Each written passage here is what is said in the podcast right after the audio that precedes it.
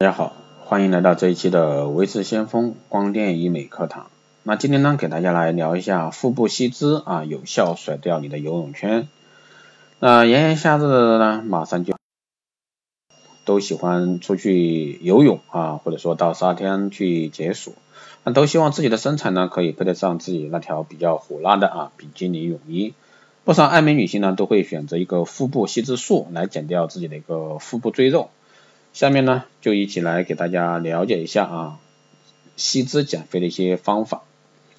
炎炎夏日好游泳，不少女性在夏日里啊，都会喜欢到沙滩或者说游泳池游泳，解暑的同时呢，也是秀身材的时候。可是面对着自己腹部啊那坨大如游泳圈的赘肉呢，想穿美美的比基尼泳衣的心呢，又遭受沉重打击。腹部吸脂术呢，是现在比较流行的一种腹部的减肥方法。因为其既快速也有效果显著，那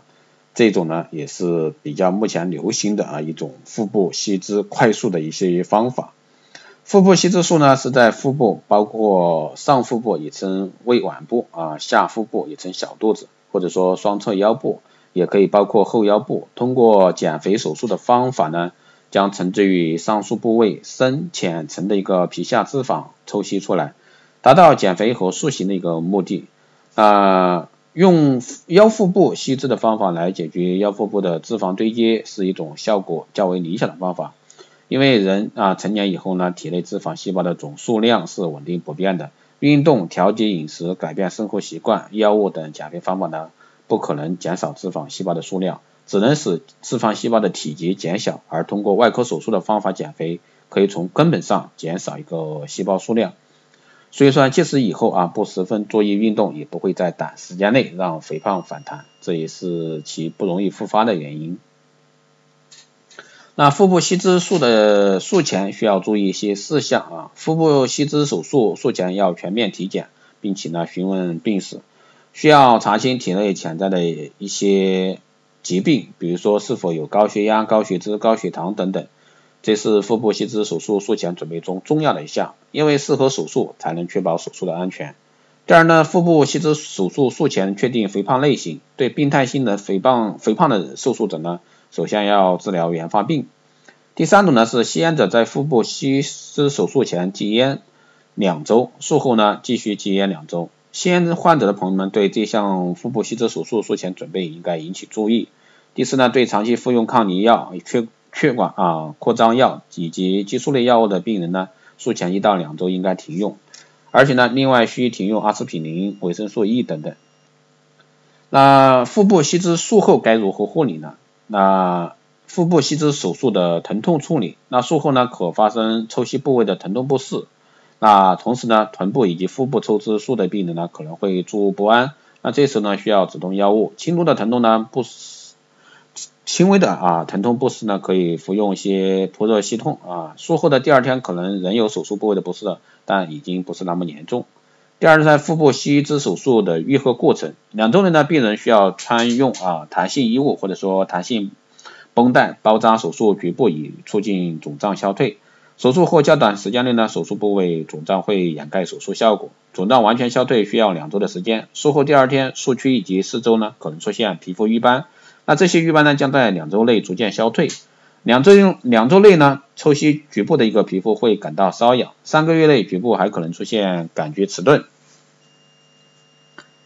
那腹部吸脂手术的包扎，第一个是腹部、臀部以及骨部抽脂，术后呢可穿用弹性衣裤。第二呢是下颌部抽吸术呢需要用弹力绷带包扎，还有就是小腿以及乳部抽吸。